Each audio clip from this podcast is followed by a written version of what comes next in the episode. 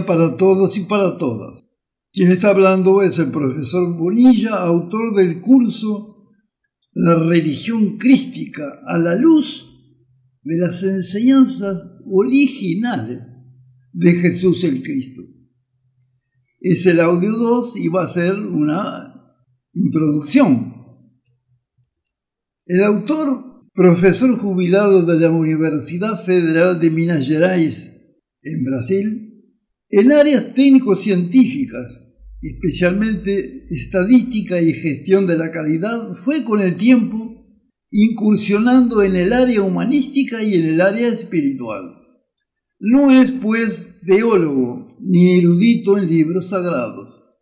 Sin embargo, durante más de 30 años estudió con dedicación y mucho esfuerzo la temática relativa al desarrollo espiritual a través de una literatura muy variada, sin seguir ninguna línea religiosa.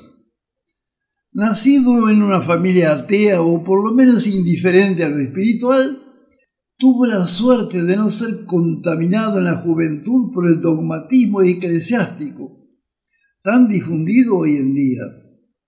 Con el pasar del tiempo surgieron preguntas sobre la vida que no tenían respuesta.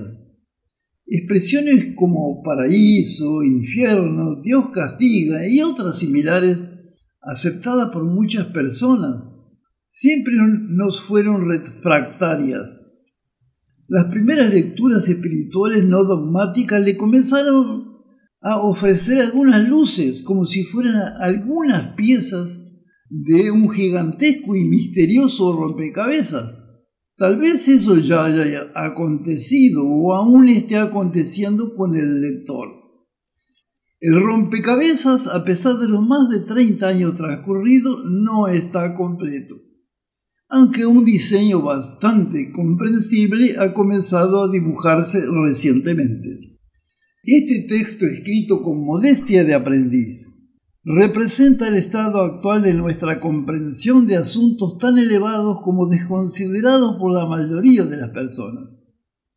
En ese contexto, después de un amplio análisis sobre, la sabiduría eterna o religión cósmica o crística, estamos ofreciendo una versión sintética y modernizada de la misma, con base en las enseñanzas de Jesús al Cristo. Es a esto que denominamos de religión crística. Algunas personas, con seguridad, recibirán con extrañeza la nomenclatura de religión crística cuando hay en boga otra similar desde hace milenios, la religión cristiana. Sin embargo, independiente del hecho de que la religión cristiana es practicada en forma muy diferente entre sus diversas modalidades, hay varios aspectos todos ellos importantes, en que la religión crística difiere de cualquiera de esas variantes del llamado cristianismo. En los diversos audios del texto esta situación será suficientemente detallada. Sin embargo, algunos puntos básicos serán ligeramente analizados ahora. 1. La enseñanza fundamental que Jesús el Cristo nos trajo no fue la salvación de los seres humanos a través de su sangre vertida en la cruz, y sí el concepto de que el reino de los cielos está dentro de nosotros. Sin embargo, reino de los cielos es una metáfora. Lo que está dentro de nosotros es una chispa o partícula divina que nos acompaña desde que nos materializamos en un cuerpo físico. El drama humano consiste en el hecho que debido a nuestra necesidad de sobrevivir en el mundo físico, fue necesario cubrir con un velo ese ser crístico. Pero hace dos mil años, y con una semilla colocada en el suelo, que debe aguardar para germinar, crecer, florecer y fructificar, el Maestro nos trajo sus mensajes que tampoco ha comprendido la humanidad. Sin embargo, los relojes cósmicos avanzan y hoy, en el inicio del tercer milenio, lo que está encubierto se hará visible, o sea, el ser humano gradualmente reconocerá el ser crístico que vive en su interior e integrándose con él conducirá a la humanidad y a los otros reinos, de la naturaleza a su plenitud. 2. La situación de Palestina hace dos mil años era propicia a la llegada de un Mesías, capaz de producir al pueblo judío a derribar el yugo romano, pero no era esa la misión de Jesús. Y por eso no se envolvió con los rebeldes que veían en él un líder nato natural. La misión de Jesús era otra, y había sido preparado, preparada esa misión mucho tiempo atrás servir de receptáculo físico para un principio cósmico que hizo carne en él durante el bautismo del Jordán, el Cristo. O sea, Jesús no era un aerolito que cayó de repente en Palestina y que no tenía nada que ver con la sabiduría eterna divulgada entre otros por los grandes avatares anteriores como Krishna, Buda, Moisés, Zoroastro o Hermes. Él como representante de la religión cósmica proporcionaría el cuerpo terreno para que el Cristo divulgase el principio del amor y el reconocimiento de la chispa divina dentro de cualquier ser humano. 3. Esa sabiduría eterna o religión cósmica era por su vez el receptáculo donde los seres humanos más desarrollados de todas las épocas y de todos los pueblos con cierto nivel de desarrollo, es claro, después de haber contactado con las frecuencias vibratorias más elevadas, propias de los mundos superiores, registraban en pergaminos o aún en piedras sus excelsas experiencias. Naturalmente, esa sabiduría no estaba dispersa.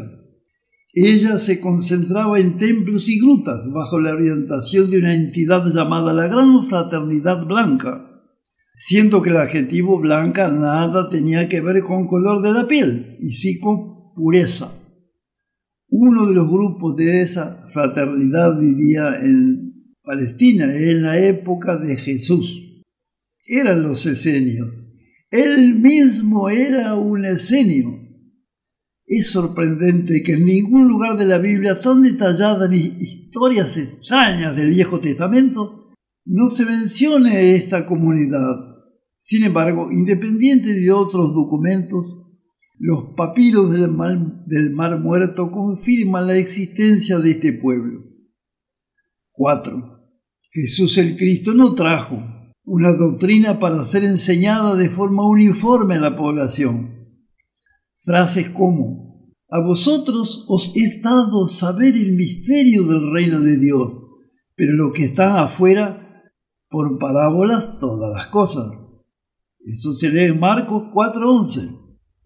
En Marcos 4.34 Jesús dice, sin parábolas no les hablaba, aunque a sus discípulos en particular les declaraba todo.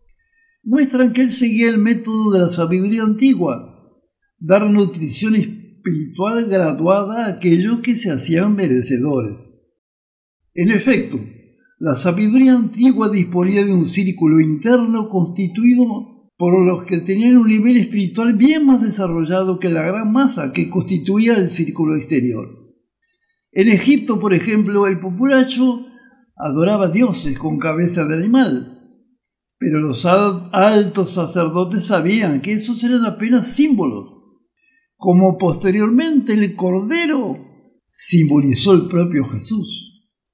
5. Otra enseñanza que Jesús el Cristo confirmó y que ya era de conocimiento de la gran fraternidad blanca era del el renacimiento, también conocido como reencarnación a través de la ley de compensación. Aquí hay una enorme diferencia entre la religión crística y la llamada cristiana que no reconoce en ninguna de sus modalidades la existencia de vidas sucesivas. Sin embargo, como está documentado en nuestro libro sobre religión cósmica, que es una enseñanza de Einstein, los padres primitivos de la Iglesia concordaban con aquella doctrina y escribían sobre ella. Solo en el año 553 la reencarnación fue eliminada de las creencias cristianas en un concilio espurio, el de Constantinopla, que hablaremos más adelante. Personalmente hemos tentado eh, eh, encontrar explicaciones razonables para la exclusión de esta doctrina que pueden ser encontradas en los evangelios, pero sin éxito. Una de las respuestas más absurdas nos fue dada por un doctor jesuita, posteriormente rector de una universidad católica, nos dijo que esas creencias orientales no tenían fundamento alguno y remató su respuesta manifestando que en la India, cuando moría un hombre, la mujer era enterrada con él, lo que desvalorizaría cualquier cosa venida de aquel país. Dejo al lector los comentarios de este hecho infeliz. Retornaremos ese asunto en audio siguiente y veremos qué posicionamiento sobre el tema adoptó Jesús en su ministerio. Bien, terminamos por aquí este audio número 2 y les anuncio que el tercero vamos a hablar de la religión cósmica, que es una enseñanza que fue diseñada por Einstein, el mayor científico de todos los tiempos. Bien, los espero entonces en el próximo audio número 3 y les deseo un buen día para todos y para todas. Muchas gracias por vuestra presencia.